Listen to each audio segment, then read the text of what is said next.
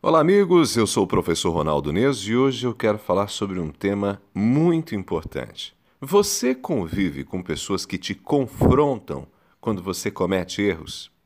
Gente que fala que você errou, ou mesmo quando você ainda está agindo de forma prejudicial para você e até mesmo para as pessoas que estão com você? A tese de que a verdade liberta é maravilhosa, mas ela deve compreender as diferentes esferas da vida e uma delas envolve a abertura para ouvir alguém dizer você está errado. Nos relacionamentos interpessoais existem poucas pessoas com disposição para nos confrontarem. Isso acontece basicamente por duas razões. A primeira é porque é preciso ter muita coragem para chegar diante de uma pessoa e apontar os erros dela. Segundo, porque raramente aceitamos a crítica dos outros. Geralmente nos fechamos, não admitimos e até nos afastamos de quem tem determinação de apontar as nossas falhas. Por isso, os nossos erros quase sempre são pauta das fofocas alheias. As pessoas falam de nós, mas não falam para nós. E como há muita maldade nas pessoas, parte do que se diz é mentira, é exagero. Enfim, todo mundo se apequena nessa dinâmica. Ninguém cresce. Mas como não dá para mudar o mundo inteiro, nós podemos começar por nós mesmos. O primeiro passo é reconhecer que só nos tornamos pessoas melhores, profissionais melhores, pais melhores, quando sabemos onde estamos errando. Quem nunca foi demitido sem saber no que estava falhando?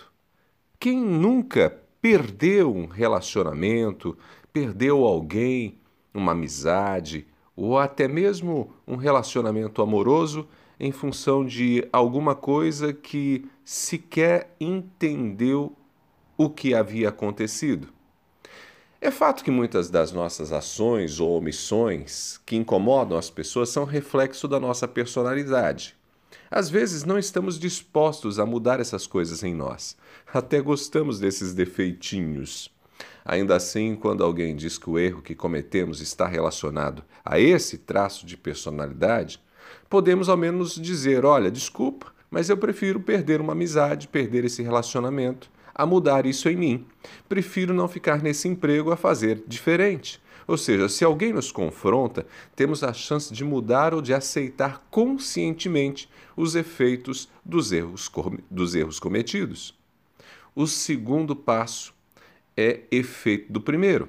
Se entendemos a importância de sermos confrontados quando estamos falhando, adotamos uma atitude receptiva diante das críticas. Elas sempre virão de forma respeitosa? Não.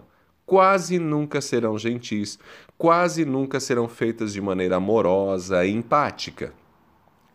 Mas, ainda assim, as críticas são importantes. As críticas frequentemente serão exageradas, outras tantas vezes serão agressivas, mas a disposição para ouvi-las nos permite fil filtrar a fim de encontrarmos naquilo que parece um ataque aspectos que podem ser mudados em nossas práticas diárias.